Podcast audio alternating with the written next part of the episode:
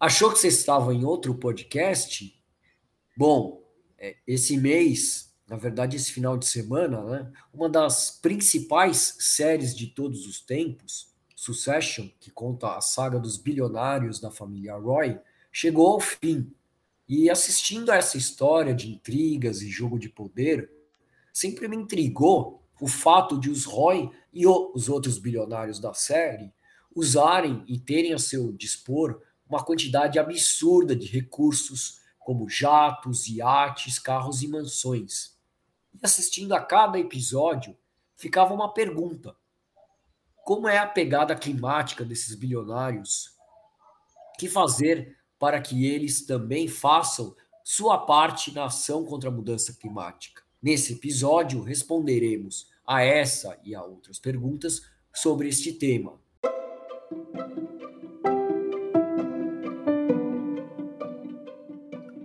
O beabá da sustentabilidade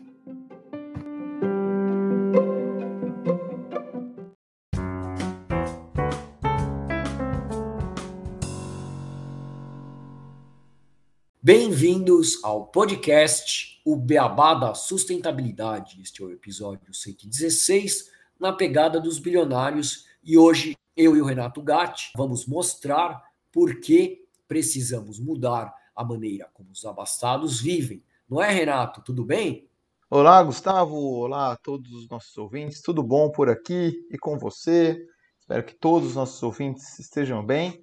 Isso mesmo, vamos ver como cada bilionário deixa um rastro gigantesco de carbono na atmosfera, sendo extremamente danosos ao meio ambiente, com o uso de brinquedos como jatinhos, iates e muitos outros grandes poluidores. E bom, primeiro vamos falar sobre quantos são os bilionários no mundo. Em um planeta que tem bilhões de pessoas, os bilionários, de acordo com a revista Forbes, em seu ranking anual, listou 2.640 bilionários espalhados em 77 países do globo. De acordo com o site Worldometers, a população mundial no dia de hoje, estamos gravando o episódio, dia 26 de maio de 2023, é de 8 bilhões e 35 milhões de pessoas. Mais de 270 mil pessoas nasceram nas 17 horas desse dia. Ou seja, os bilionários são menos de 1% das pessoas que nasceram apenas no dia de hoje. Ou ainda 0,00033% da população mundial. Isso mesmo, eles só aparecem na quinta casa decimal. A cada 3 milhões 43 mil pessoas, uma é bilionária. E a cada dia aumenta muito mais o número de não bilionários do que o de bilionários. Mas se eles são apenas uma minúscula fração da população mundial, eles não devem impactar em nada na mudança climática, não é mesmo? Aí que você se engana, ouvinte. Eles têm um impacto gigantesco no que está ocorrendo com o clima. E isso de várias maneiras.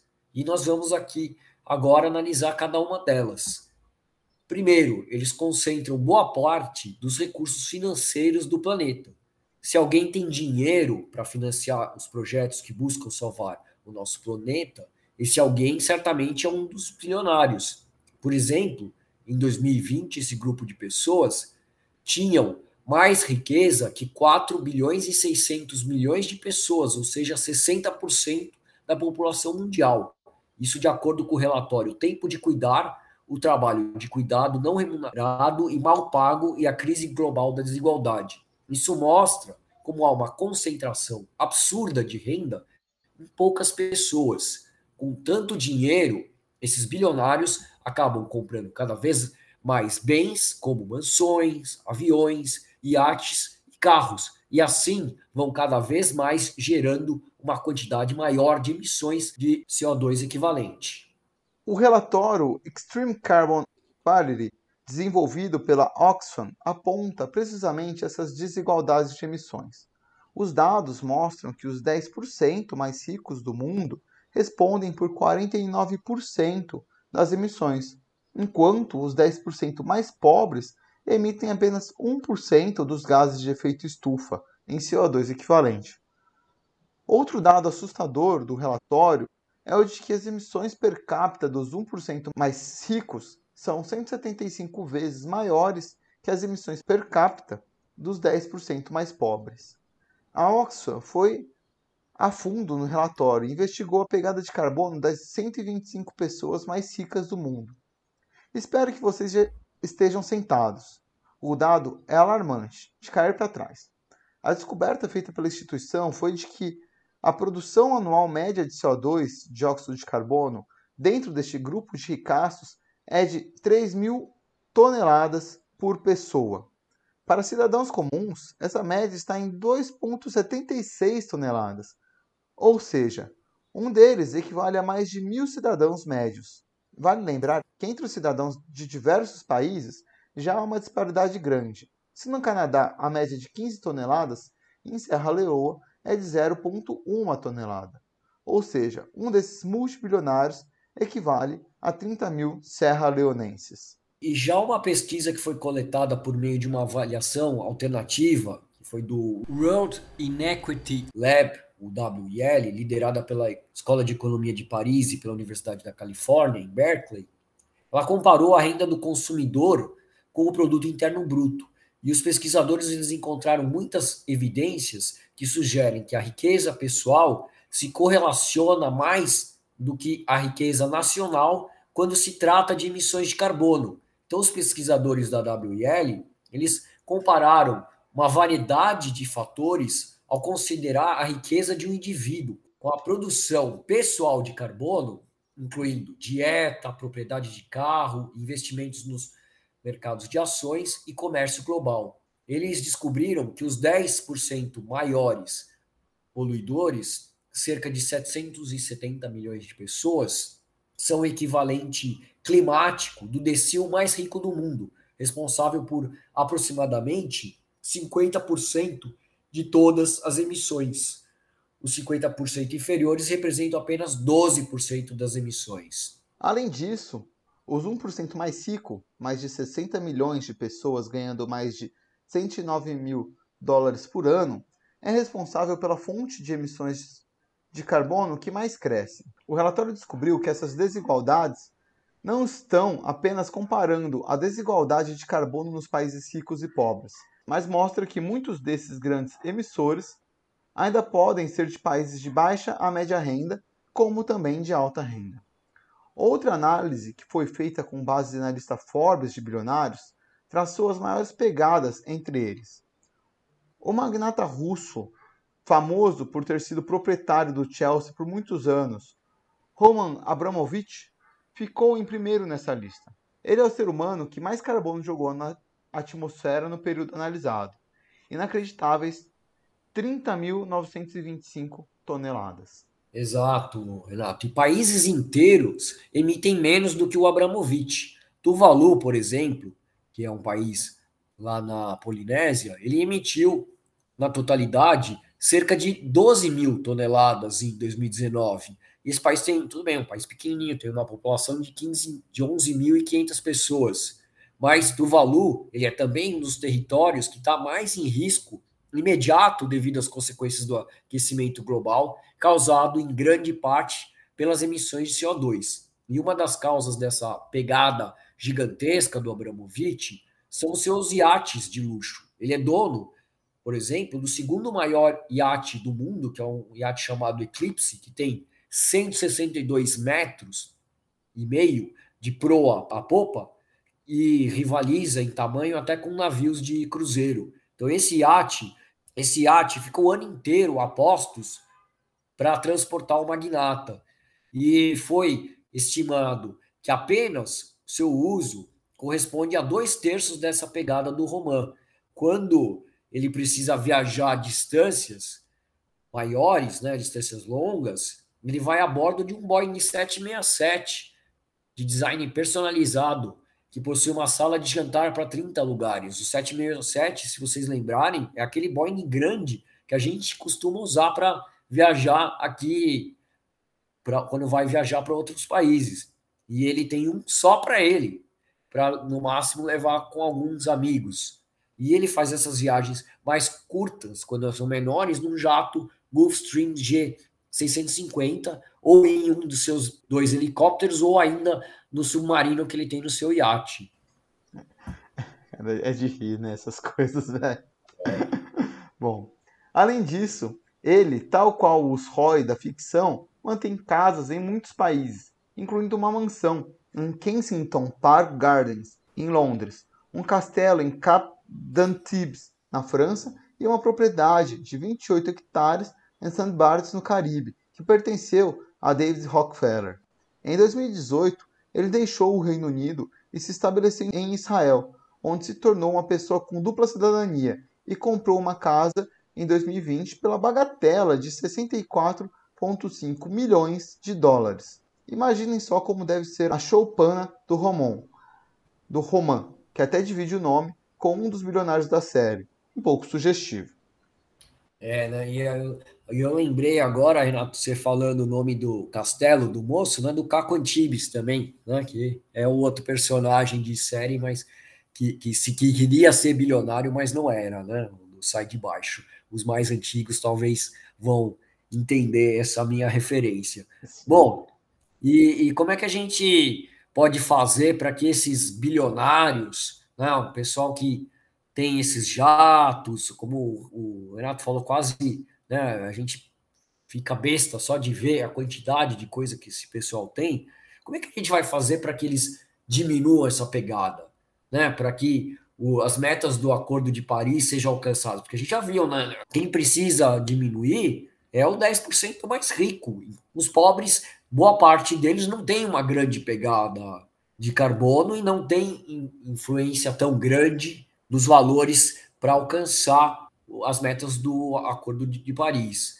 Aí, como a, quando a gente fala disso, é, o Richard Wilk, que é professor catedrático e reitor de antropologia da Universidade de Indiana, e a Beatriz Barros, que é doutoranda e investigadora associada na Universidade de Indiana, que eles fizeram um desses estudos que analisou as pegadas dos bilionários, e eles colocam que uma das ações é exatamente a que a gente está fazendo agora, que é divulgar amplamente essas pegadas. E nas palavras do Richard é: nós acreditamos que envergonhar, por falta de palavra melhor, pessoas super ricas pelos seus hábitos de consumo intensivo de energia pode ter um impacto importante, revelando-se como modelos de consumo excessivo que as pessoas não devem imitar. E a gente do Beabá nós achamos que esse debate ele deve ser levado ao público, e principalmente aos governos e órgãos governamentais,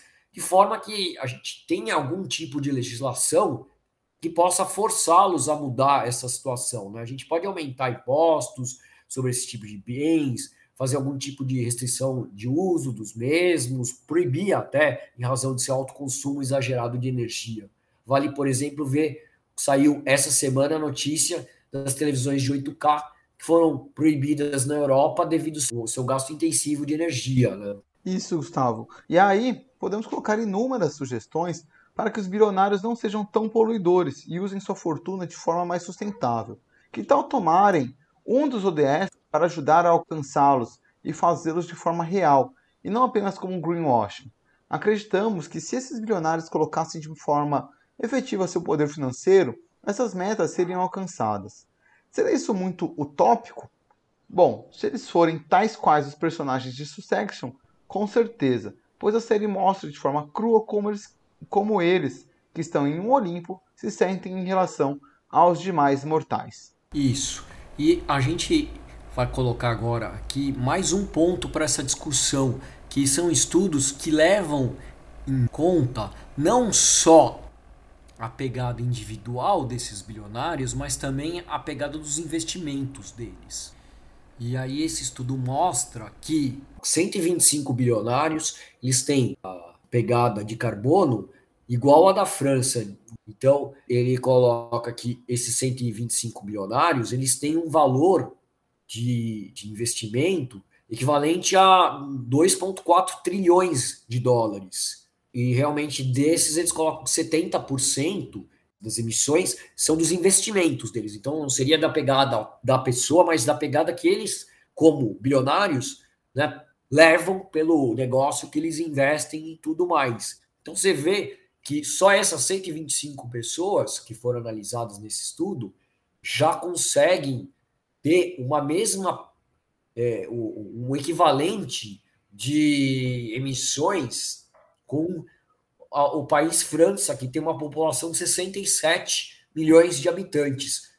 Realmente, não é o, a pegada individual, mas é quanto no final esse cara impacta. E a gente tem que cobrar, então, também como é feito o investimento desses bilionários, né? Como o Renato estava falando, né? o investimento do que eles colocam dinheiro precisa ser olhado também nessa maneira, porque a gente fala muito de investimento SG, de, de criar fundos sustentáveis, mas se os caras que são os donos mesmo do dinheiro, esses mais ricos, eles não investem dessa maneira, a gente não nunca vai conseguir alcançar é, os ODS ou, ou, ou, parar essa mudança climática. Né?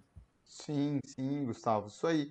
E quando a gente olha para como que esses bilionários eles investem as suas fortunas, né? se a gente pega aqui a lista dos, dos principais bilionários do mundo, em primeiro lugar, né, na lista de 2023, a gente tem o Bernard Arnault, que é, é dono né, de empresas de moda como a Louis Vuitton e diversas outras, com 234 bilhões.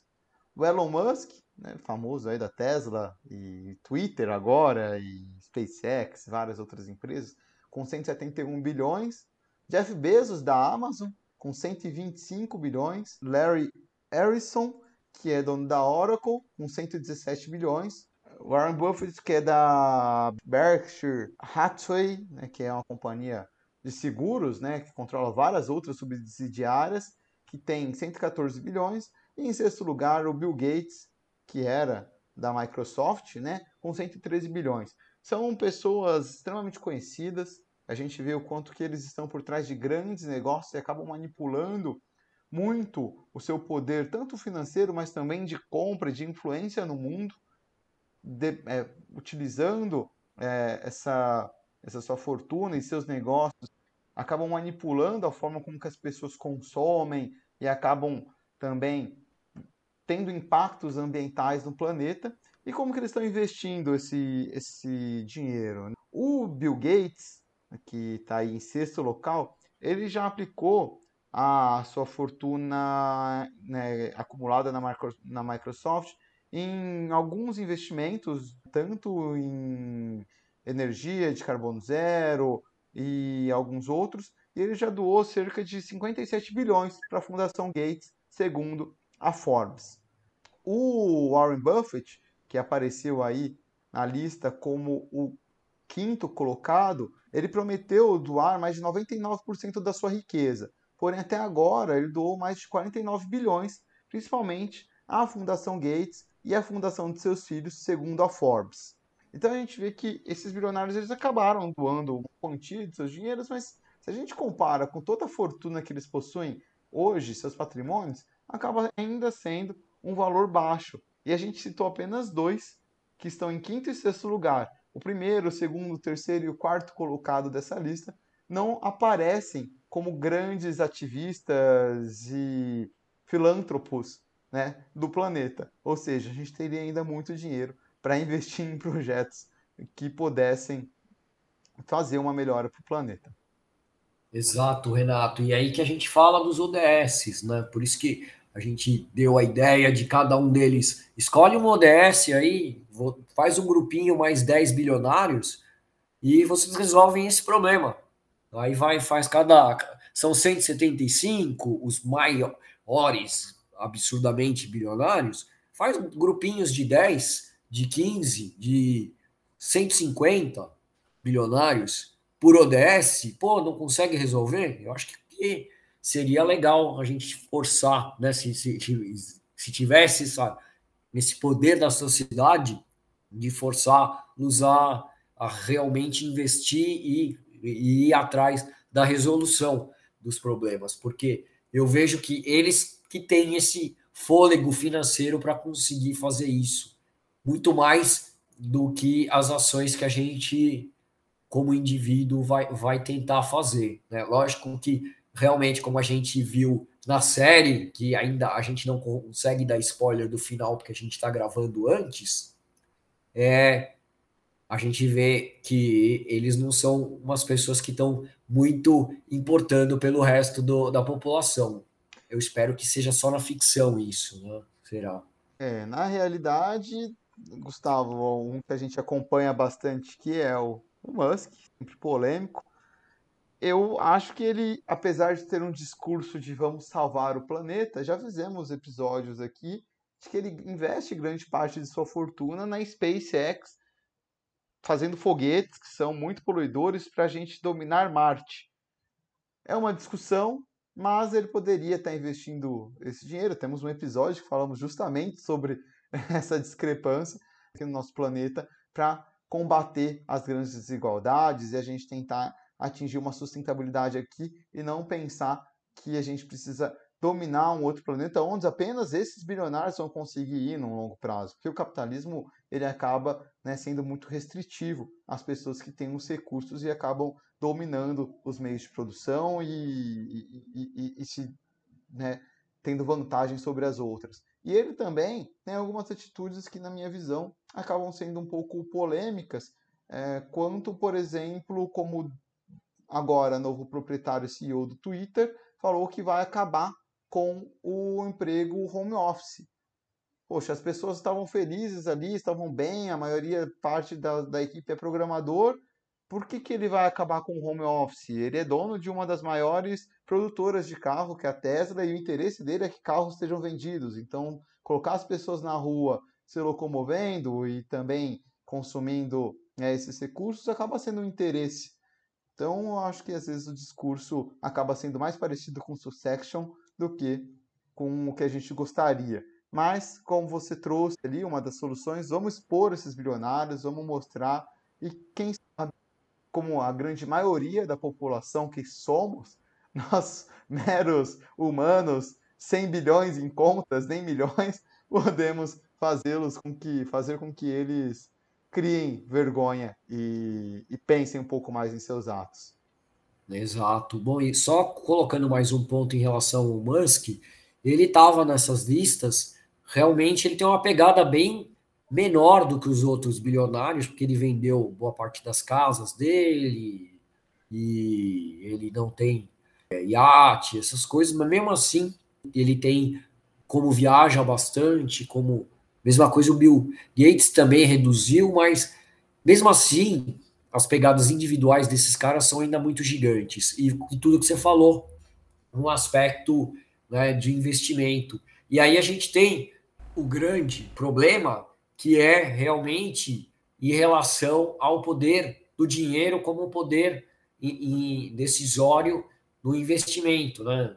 E, e para onde vai as coisas para o capitalismo. Então, esses grandes bilionários, eles têm o poder do dinheiro, então eles acabam forçando os governos a irem de conta com os objetivos deles e não aos objetivos da maioria. E aí é o que a gente tem que buscar, né, trazer com a transparência máxima das informações, e aí a gente vai ter que depois ter batalhas contra fake news, contra muitas outras coisas, para que a gente consiga ter essas necessidades claras e criar realmente para os governos os objetivos que sejam objetivos para a sociedade como um todo e não só para esse pequeno grupo de pessoas que, como o patriarca lá da, da série, determinam o que vai acontecer nos Estados Unidos e nos outros países. E a gente não queria que isso acontecesse, se na realidade que a gente consiga fala, não, a gente tem os objetivos do, do Acordo de Paris e a gente quer, vai, vai alcançá-los porque é, são os objetivos que são necessários para a sociedade como um todo. E não os objetivos que um grupo que quer morar em Marte depois sozinho quer ter como objetivo. Isso, Gustavo, com certeza. Então acho que fica né, a provocação aqui para todos os nossos ouvintes para para a gente refletir um pouco, porque muitas vezes a gente se sente culpado.